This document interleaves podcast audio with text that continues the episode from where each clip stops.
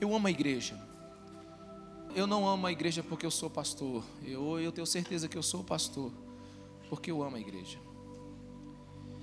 E quando nós nos deparamos com tantas críticas que hoje tem sobre a igreja, a gente precisa começar a meditar e entender o que Jesus tem para nós nesse tempo, como igreja.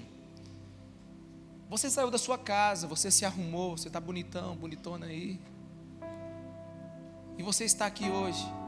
Por que, que você veio aqui? Que igreja nós precisamos ser? Que tipo de igreja nós precisamos, né, ser parecidas? Quais são os valores que nós temos que ter? O que uma igreja nunca pode deixar de ter? Como deve ser uma igreja? Como devemos nos comportar? O que se deve esperar da igreja? O que, que você está esperando da igreja hoje aqui? O que, que você acha que a igreja tem que te dar hoje aqui? Primeira coisa que você precisa saber é que você veio para um prédio e que você é a igreja. Isso aqui sem você é um prédio.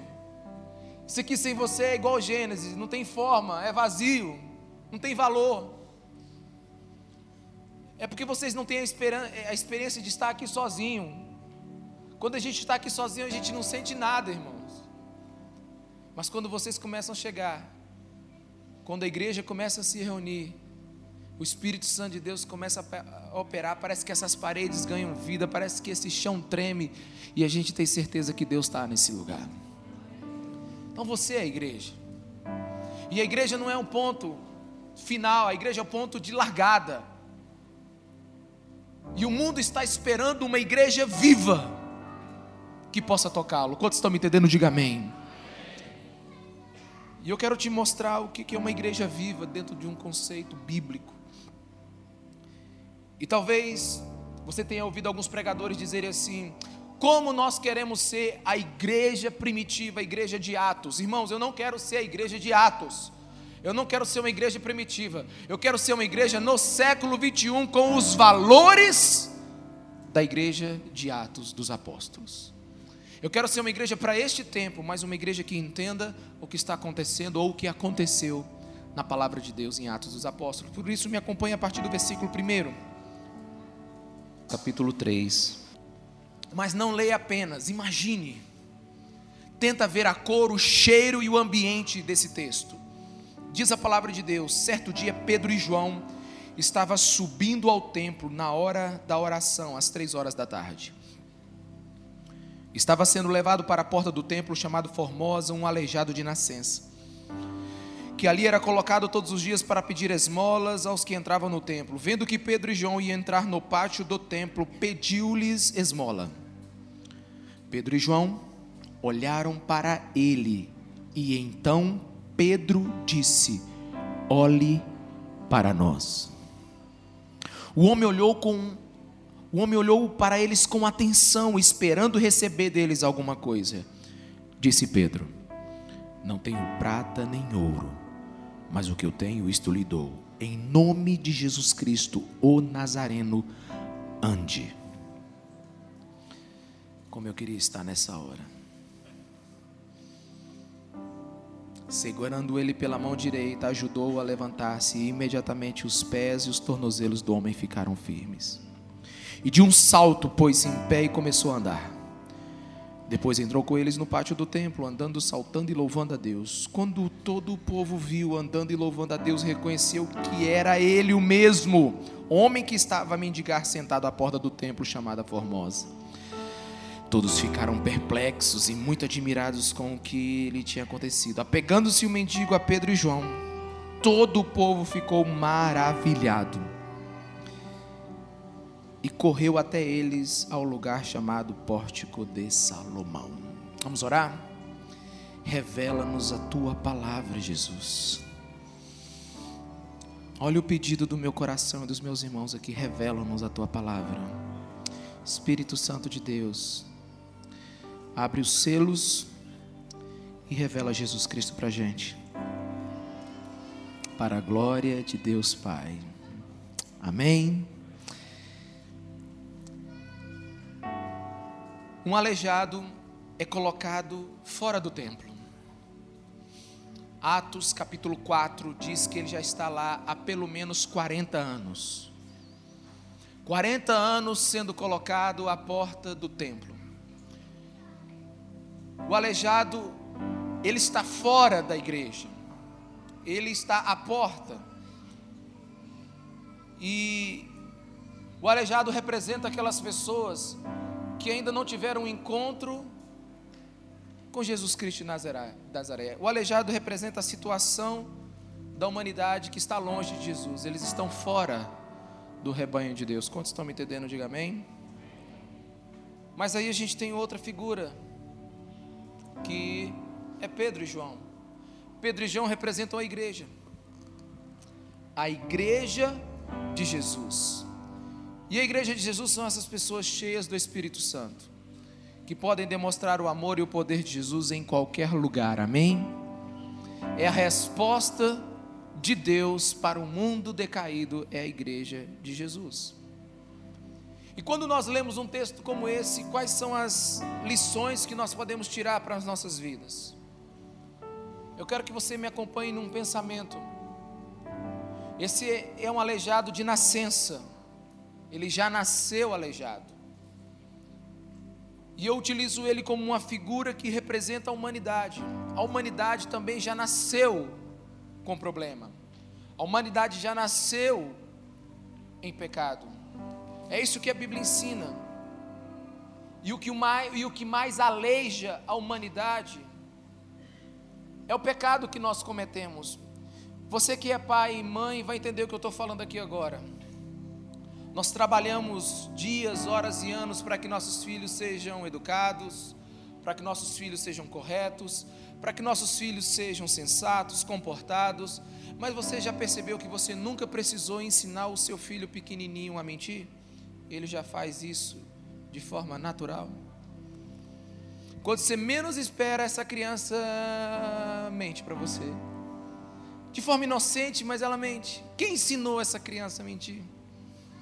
Quem ensinou os nossos filhos a, de vez em quando, nos enganarem? De onde veio isso? Deixa eu te mostrar uma coisa. Isso já está dentro do ser humano. A gente já nasceu com problema. A gente já nasceu meio com defeitozinho de fabricação. Eu me lembro do Rafael, com dois anos de idade, ele gostava muito, mais ou menos dois, três anos de idade, ele gostava muito de, de comer leite em pó. E aí. e sempre gostava de comer depois que ele já tinha almoçado, jantado, alguma coisa assim. Eu falei, Rafael, você não vai comer leite em pó. Aí eu ouço um barulho longe. Aí eu saio na casa perguntando, Rafael. Aí ele aparece com o nariz e com a boca cheia de leite em pó. Acho que ele botou a cara dentro da tampa. E eu falei assim: Rafael, você comeu leite em pó? E ele disse: Eu não comi, não, pai.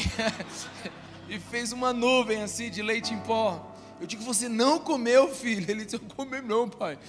Mas a cara dele ficou cheia e aquele, aquele leite saiu pela boca dele. E falei, filho, você comeu? Ele disse, não comi não. Eu digo, quem ensinou esse menino a me enganar? É inato da gente.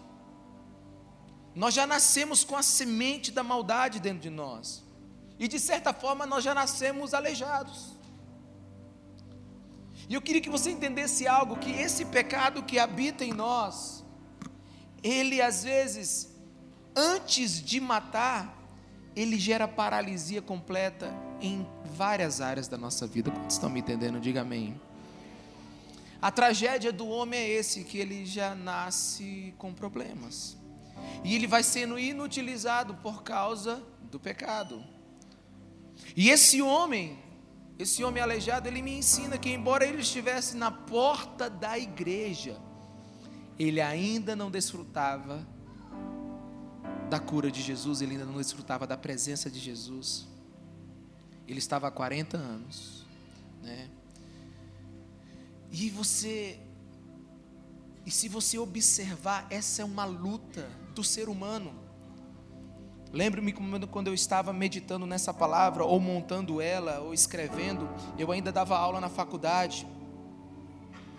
E eu deixava para a última semana do semestre uma palavra sobre justiça, uma aula sobre justiça, na faculdade de Direito. E eu começava a aula de justiça, de direito, dizendo assim: nós somos os seres que transplantamos órgãos, é, lançamos foguetes no espaço, somos seres que juntamos ossos, consertamos pessoas, abrimos cabeças, construímos arranha-céus, pontes imensas, voamos à velocidade do som, temos tecnologia de tantos e quantas, mas não somos capazes de alcançar justiça na terra.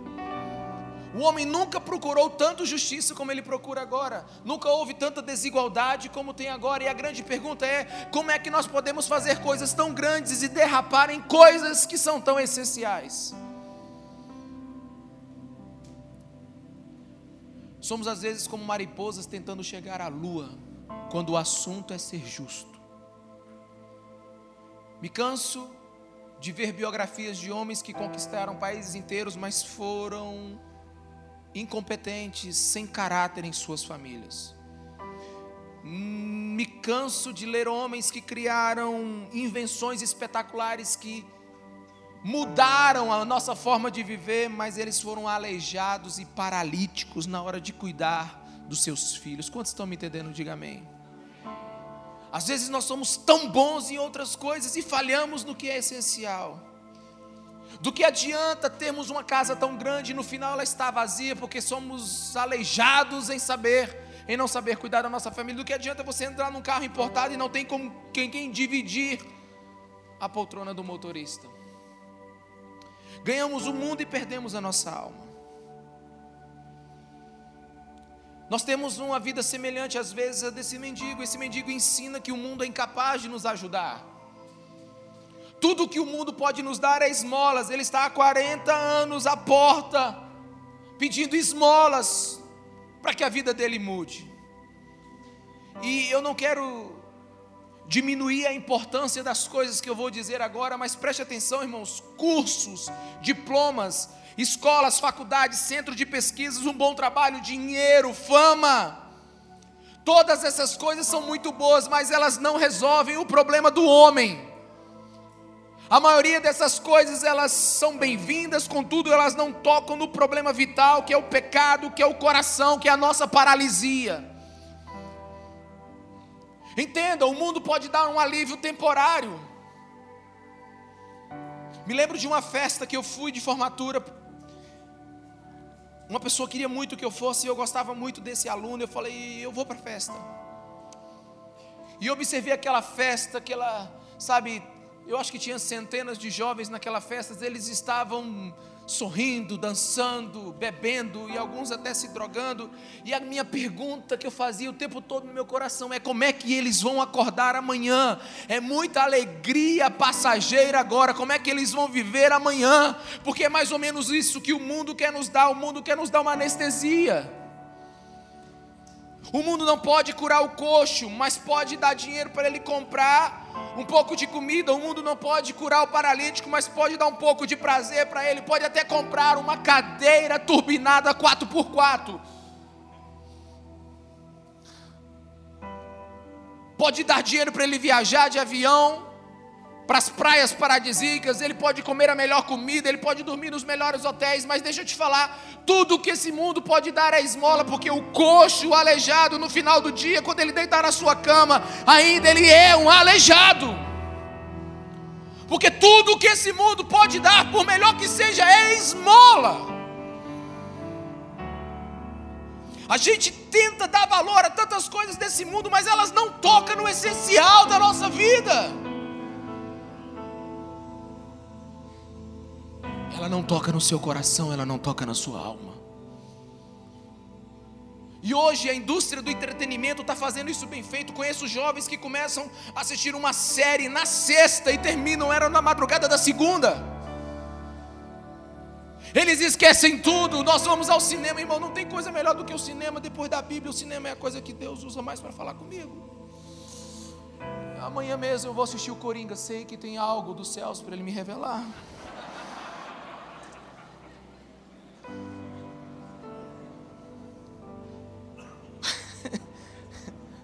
Mas o que eu quero dizer para você, meus irmãos, é que hoje nós somos intoxicados, nós somos meio que ludibriados por essas coisas. É uma TV, é uma TV maior, é o um número de canais maior, é uma comida melhor, você pede, ela chega na tua casa. Sim, é uma festa, é uma, é uma viagem, sim, irmãos, são coisas boas, mas tudo que esse mundo pode dar é esmola. Aquele coxo de 40 anos que ele recebe esmola do mundo e ele nunca saiu daquele lugar.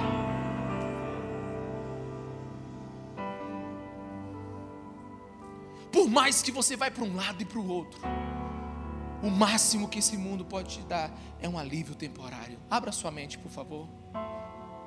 Mente é igual paraquedas, irmão, só serve se estiver aberta. Pensa no que eu estou lhe falando.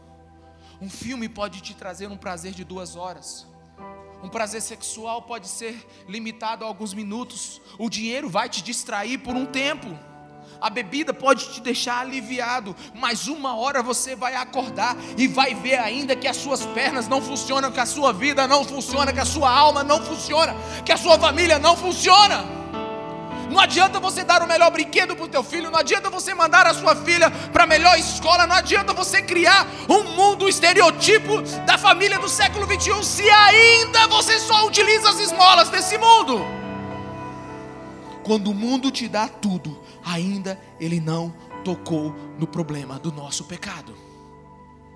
E o pecado, antes de matar, ele paralisa. E esse homem está paralisado. Há quantos anos? 40 anos. Mas o erro também não está só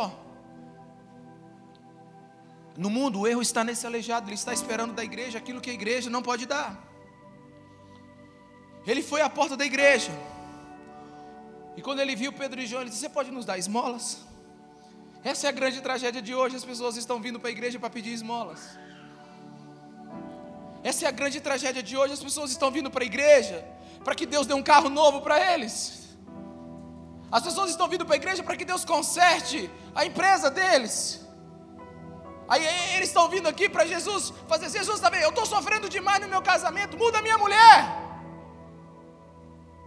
Eles procuram nas portas das igrejas aquilo que eles podem encontrar nas portas dos bancos. A igreja não é lugar de buscar esmolas. Eles estão procurando na igreja aquilo que eles podem encontrar na faculdade. Vai estudar. Eles estão buscando na igreja aquilo que eles estão procurando num bar. Um culto, entretenimento, um culto bom. A gente precisa ser feliz. Ah, eu gosto tanto daquele culto naquela igreja. O pastor começa a pregar, o louvor chega. Nossa, é tão bom, é tão bom, é tão bom. Ai, eu me sinto tão bem. Não, irmão, você não vai vir buscar esmola aqui. Uma igreja viva não lhe dá esmola. Miserável é o homem que vem buscar isso na igreja. Não é o propósito da igreja ser um analgésico. A igreja não é lugar de esmolas. A igreja é lugar de mudar a vida dos paralíticos. A igreja é o lugar da cura da alma. A igreja não é um lugar para você esquecer seus problemas por algum tempo, mas é um lugar para você resolver os seus problemas permanentemente. Não existe remédio na igreja para salvar casamento, existe remédio na igreja para salvar você.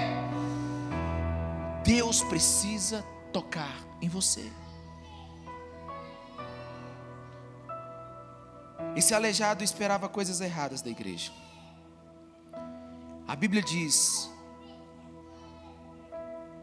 e Pedro, João, fitando os olhos dele, disse: Olhe para nós.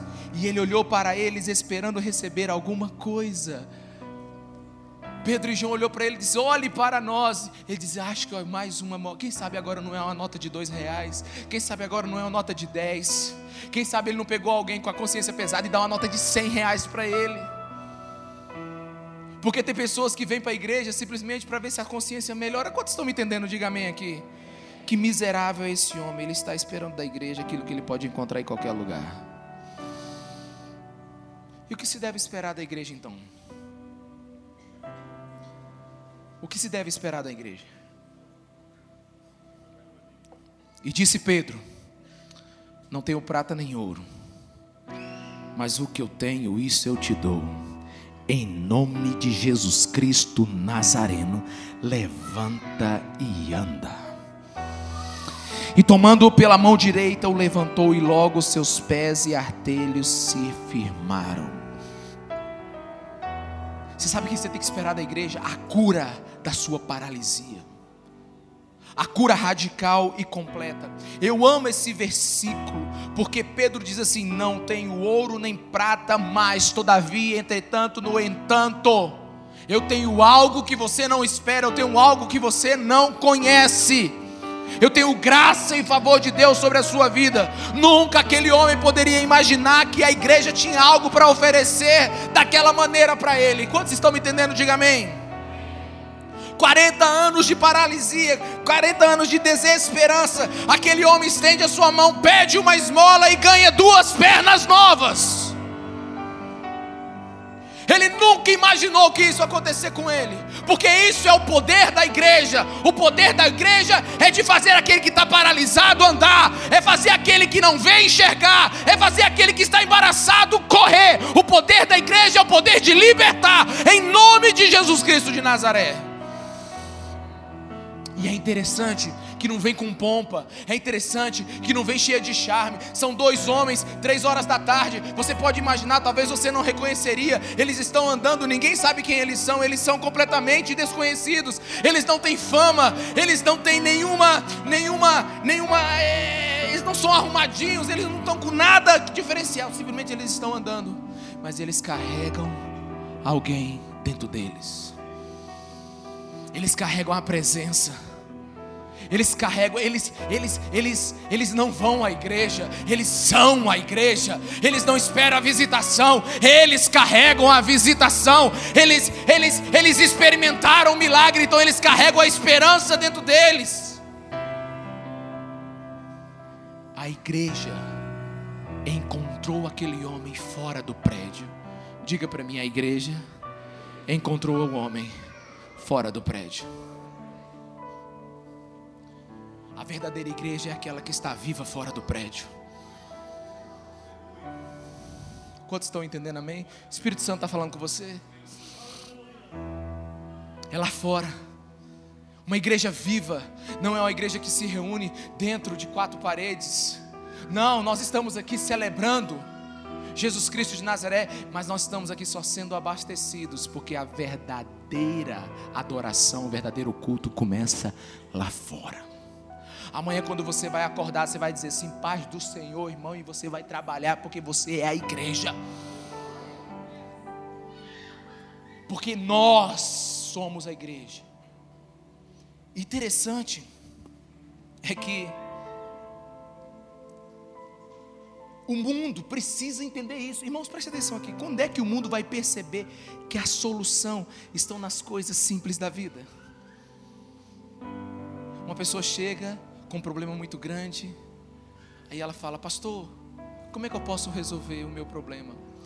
Aí você diz para ela assim: Vamos orar e ler a Bíblia. Ele vai dizer: Não, pastor, me dá uma coisa mais forte. Quando é que o mundo vai perceber que a solução das coisas mais importantes da vida estão nas coisas mais simples do cotidiano? Deixa eu te dizer uma coisa. Tá difícil? Ei, ajoelha, ora, lê a palavra e obedece e espera. Que mais só?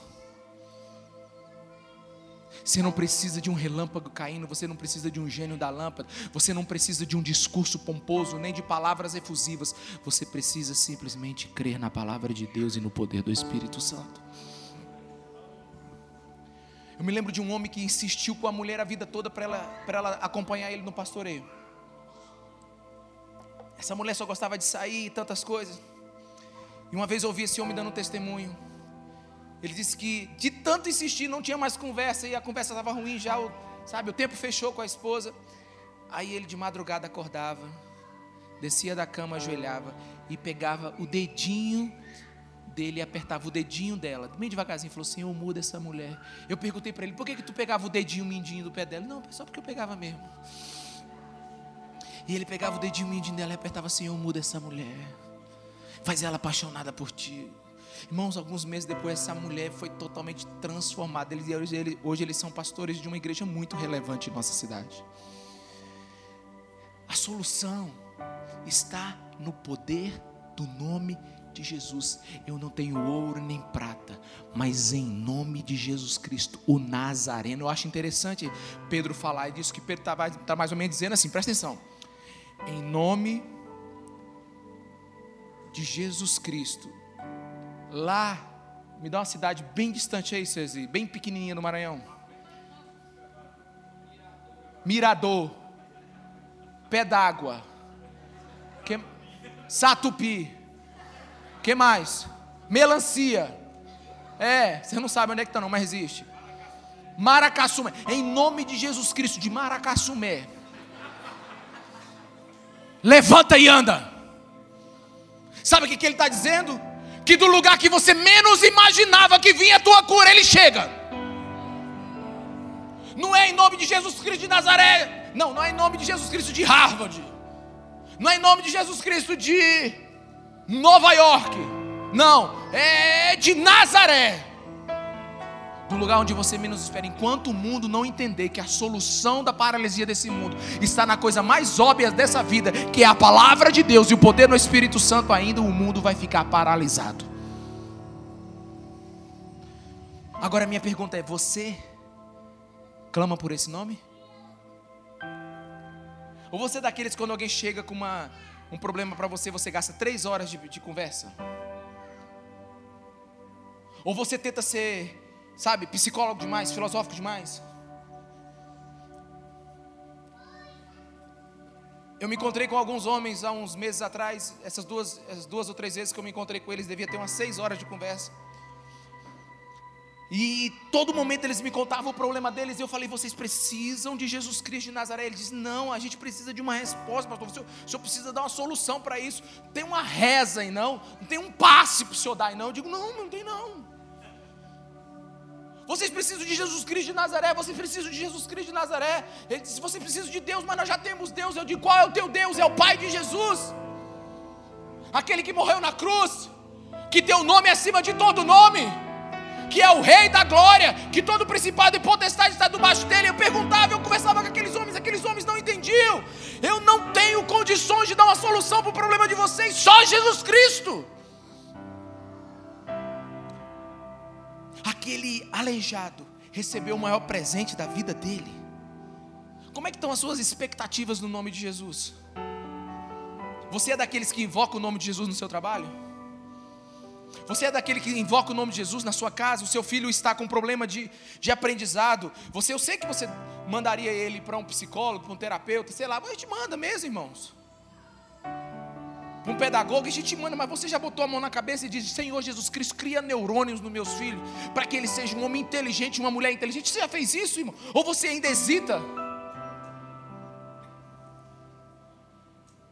Deixa eu te falar uma coisa, eu, eu sou muito resolvido na minha vida.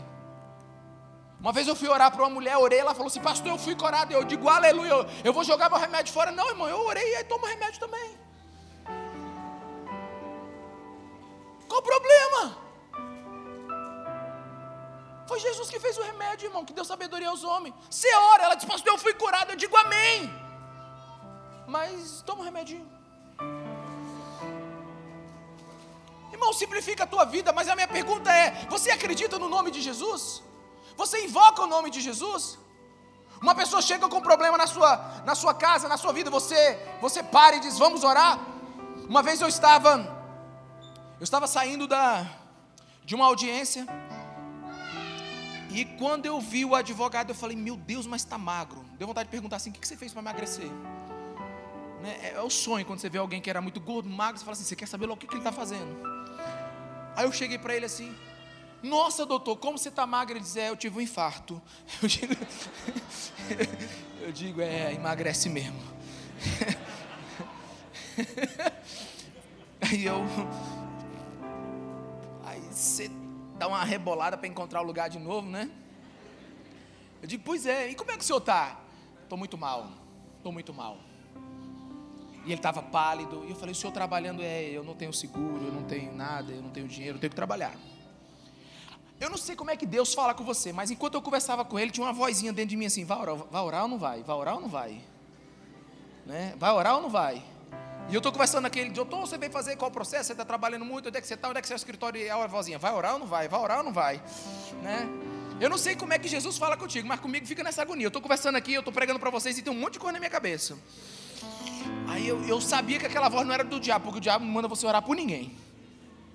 E nem é da sua alma, porque você não tem vontade. Aí eu falei, é, doutor, é, eu vou orar para o senhor. Ele disse, o quê? Eu digo, vou orar, vou, vou orar. Ele disse, tá bom, eu disse, quem tem um infarto quer que a gente ora, né? A pessoa está desesperada, está para morrer, a gente ora, vamos lá. Aí eu botei a mão no coração dele, ele ficou todo desconcertado. Aí eu falei assim, Senhor Jesus, eu quero abençoar. Aí a vozinha de novo, ora baixa assim. eu digo, essa vozinha, meu Deus, por que, que eu tenho que. Sabe por quê, irmão? É porque a gente é tímido e nós hesitamos em usar o nome de Jesus. Quantos estão me entendendo? Diga amém. Tem alguém, tem alguém que compartilha essa fraqueza comigo aqui? Por favor, tem alguém, tem alguém? Aleluia, amém. Pensei que eu era o único medroso aqui. Aí eu. Aí eu digo, no, aí eu fechei o olho, pra, porque estava passando juiz para um lado, juiz para outro, e, e advogado, e eu falei, vou fechei o olho, Senhor, em nome de Jesus, cura o coração desse homem, coloca as artérias no lugar, desentope, em nome de Jesus, que ele venha testemunhar da tua obra na vida dele, amém. Ele olhou para mim assim, eu digo, ah, diz amém, ele disse, amém, estou pronto. Acho que ninguém nunca tinha recebido uma oração aquele homem. Né? Aí, irmão, Aí tem umas ovelhas também que faz você ficar mais corajoso, né? O Marley já foi embora já? Que eu ia botar já já o Marley para orar por vocês. Marley foi embora. Ele veio no culto das 17. Marley ligou para mim. Pastor, nós precisamos ir num lugar ali que Deus me pediu. Eu digo, tá bom, vamos lá. Não perguntei muita coisa, né? Marley me pegou lá em casa, ele é meu vizinho, me pegou, nós saímos. Eu digo, nós vamos aonde? Nós vamos na casa ali que nós vamos morar. Eu digo, tá bom. Chegamos lá, a casa estava trancada. Ele disse, mas não tem problema não. Nós vamos morar bem aqui mesmo. Eu digo, aonde? Aqui, aqui, no meio da rua. Ele disse, é. Aí ele ajoelhou. No meio da rua. Aí ele pegou minha mão e puxou, o seu também. Aí eu. aí. Aí eu. Irmão, obedecer a Deus de vez em quando te bota você numa, numa curva danada. Aí dois homens desse tamanho, de mão dada. de mão dada no meio da rua. Aí, de verdade, irmão, foi agora, tem uns dois meses. Aí eu, rapaz, que ovelha corajosa é essa? Aí eu, toma, de verdade, irmão, não vou mentir não. Tomara que a oração seja curta. Porque tem uns crentes que começam a orar, né? Oração longa. Eu digo, meu Deus, eu estou de joelho. Aí, irmão, é interessante, não tinha ninguém na rua. Na hora que eu fecho o olho, os carros começam a passar. Hum, hum, hum. Aí, mas agora eu fechei o olho vamos embora. Aí ele orou, orou, amém, amém. Aí eu já levantei. E eles, amém. Aí eu digo, mas rapaz, que vergonha. Que crente bom é esse? Crente bom. Crente bom. Não hesite em invocar o nome de Jesus. Não hesite em declarar o nome de Jesus Cristo de Nazaré. Eu não sei se você percebeu, não tem como eu pregar sem, sem falar de Jesus Cristo. Você já percebeu isso? Eu não consigo. Jesus Cristo é o centro da minha teologia. Jesus Cristo é a teologia perfeita. Mas durante muitos anos na minha vida eu preguei muita coisa interessante que não valia nada. Falava um monte de coisa, rodeava, aquele, aquela pregação politicamente correta. Até um dia que Jesus falou assim: Até quando você não vai citar o meu nome em suas pregações?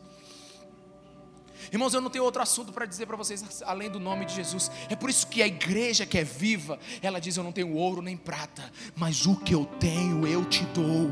Em nome de Jesus Cristo de Nazaré, levanta e anda. Ela ora, ela declara. É a igreja que tem poder. E não é dentro do templo, é lá fora. Que o cara nem da igreja chegou. Jesus é muito mais do que um conselheiro, Jesus ele é real. Mas o texto continua no versículo 4 dizendo assim: Pedro e João olharam bem para ele. Diga, olharam bem para ele. Uma igreja viva enxerga quem precisa de ajuda. Uma igreja viva enxerga quem precisa de ajuda. Quem você viu saindo da sua casa? O que você viu saindo da sua casa até aqui? Aí você fala, não sei. Tem gente que está tão no automático que entra dentro do carro e chegou na igreja. Diz, Como é que nós chegamos aqui? Será que é só eu assim quando viajo? Já estamos, já chegamos. A gente não percebe nada, a gente está no automático, a gente não vê ninguém, a gente está no meio de uma multidão, não sabe o que está acontecendo. Uma vez um, um, um copinho de, de, lixo ficou aqui nesse corredor, aqui, quase nos três cultos, e ninguém viu ele. E eu vendo. Não é possível que alguém não vai pegar. Aí graças a Deus, um cheio do Espírito Santo achou ele e guardou no lixo. Você é daqueles que enxergam, olha só, a igreja viva, ela enxerga as pessoas, ela vê as pessoas ela tem olhos para ver, ela não é indiferente. Quantos estão me entendendo? Diga amém. Irmão, quando você sair por essa porta, tem 300 mil pessoas para você enxergar. Será que dá para você ver alguma? Será que dá para a gente ser a igreja viva lá fora? Quantos estão me entendendo? Diga amém. Eu queria que você saísse daqui aleluiado hoje, ficasse a madrugada todinha orando por todo mundo que você encontrasse. Uma vez eu preguei na Aliança Jovem, mais ou menos há uns 11 anos atrás. E o pastor Júnior, na época, era recém-convertido. E eu preguei uma pregação. Ele saiu da igreja correndo, subiu no, na, na, na, nas mesas dos bares e começou a pregar. Eu falei, oh, eu queria que pegasse um de vocês hoje e fizesse assim. A urgência de enxergar pessoas que estão cheias de problemas. A igreja viva vê isso. Quantos estão me entendendo? Diga amém. Mas ela não só vê, ele diz assim: ele diz assim: olha o versículo como é que é lindo. Ele diz assim: olharam bem para ele, e então Pedro disse: olhe para nós. Diga, olhe para nós. Deixa eu, deixa eu corrigir você de um erro terrível da igreja. Na mania de você falar assim: não olhe para mim, olhe só para Jesus. Não, mas é para olhar para você mesmo. Não olhe para mim, olhe só para Jesus. Não é olhar para você. Você, você, você é o braço, a perna e a voz de Jesus nesse tempo. Para de botar coisa para Jesus fazer, irmão.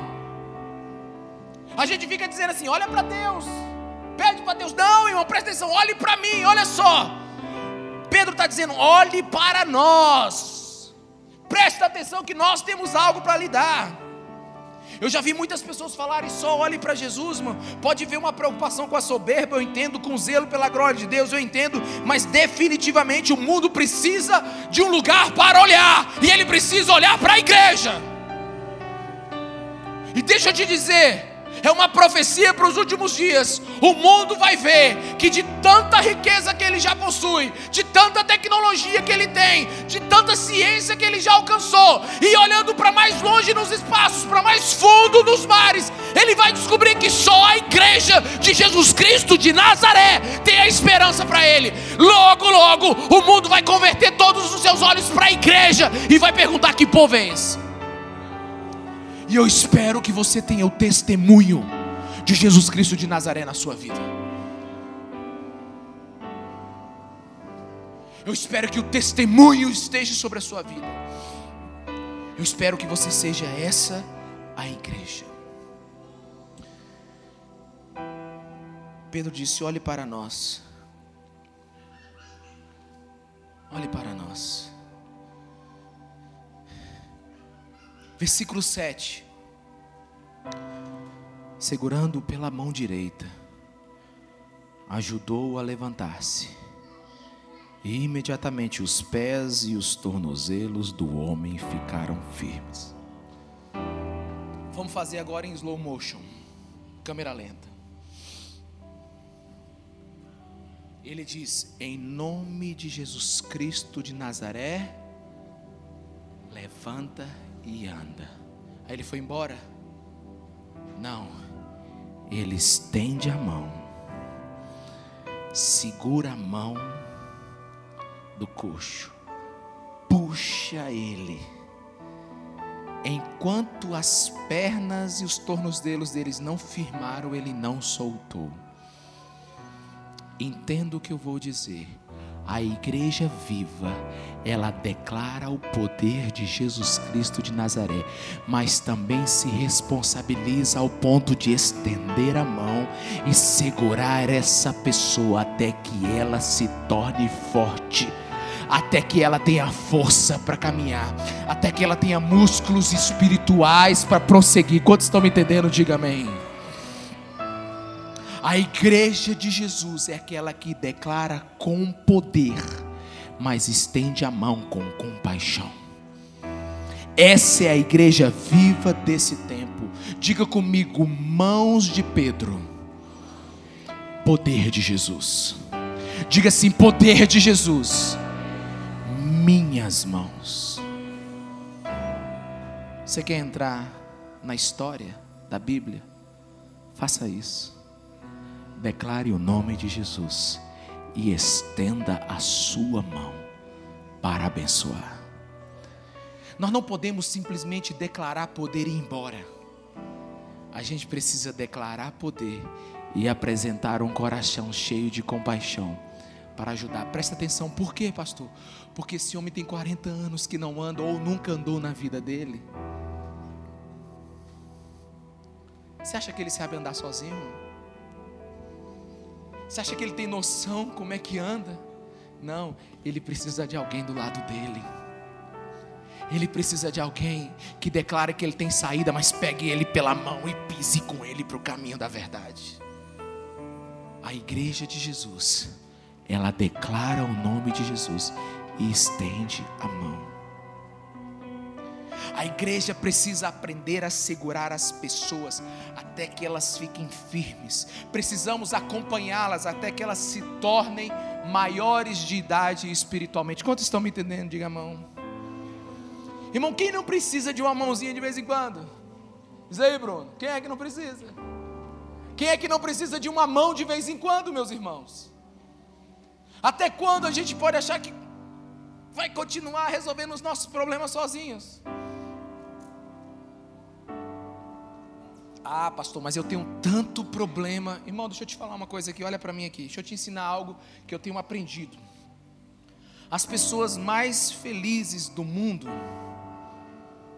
são aquelas que encontram um lugar onde elas podem depositar os seus problemas. Porque um bom lugar, irmãos, não é um lugar onde tem menos problemas, mas é um lugar onde tem muitas soluções. As pessoas precisam de um lugar onde elas precisam dizer que elas estão com dificuldades. Irmãos, imagine só: um bom lugar não é aquele que tem ausência de problemas, um bom lugar é aquele onde tem uma múltipla possibilidade de soluções. E esse lugar é a igreja de Jesus. Esse é o lugar onde nós precisamos entender. Qual é o ponto que eu quero chegar? O ponto que eu quero chegar é, irmão, ore Ore para quem o Espírito Santo lhe dizer. Ore aonde o Espírito Santo lhe falar. Impõe as mãos sobre quem você sentir necessidade. Deixe a responsabilidade para o Espírito Santo. Mas tenha coragem de impor as mãos. Tenha de coragem de declarar o nome de Jesus Cristo de Nazaré exponha que Ele é a única solução, declare na sua vida e na vida da sua família e na vida dos seus amigos que Ele é o caminho, Ele é a verdade, Ele é a vida, não existe outro além de Jesus Cristo de Nazaré. Deixe os outros pensarem o que pensar, apresente a verdade a eles. Ore, ore, esse é o ponto. E qual é o segundo ponto? O ponto é: e depois de orar, ame. Depois de orar, seja generoso depois de orar, seja abundante em dar. Por exemplo, irmãos, uma vez eu senti no meu coração que eu deveria voltar só dar um abraço numa senhora. Irmãos, essa senhora chorou tanto, tanto, tanto, que era tudo o que ela precisava. Se você conseguir simplesmente fazer isso, sim, irmão, simplesmente fazer isso, a nossa cidade vai mudar a sua família vai mudar. Declare o nome de Jesus e estenda a sua mão. Qual é o valor de um copo d'água?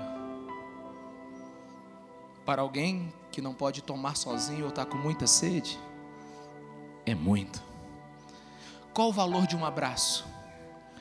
Para alguém que já foi traído ou está sozinho, é um baú de riquezas. Qual é o valor de um tempo de conversa? Para alguém que não tem ninguém que converse, que converse com ele e ouça a alma dele, é a melhor terapia e a mais cara de todas. Uma igreja é viva quando ela declara as palavras de poder e pratica atos de compaixão. Fale para a pessoa que está do seu lado, uma igreja viva é aquela que declara, que declara palavras de poder e pratica atos de compaixão. E deixa eu te dizer uma novidade aqui, para a glória de Jesus. Você tem as duas coisas nesse lugar hoje: poder de Jesus e as mãos da igreja.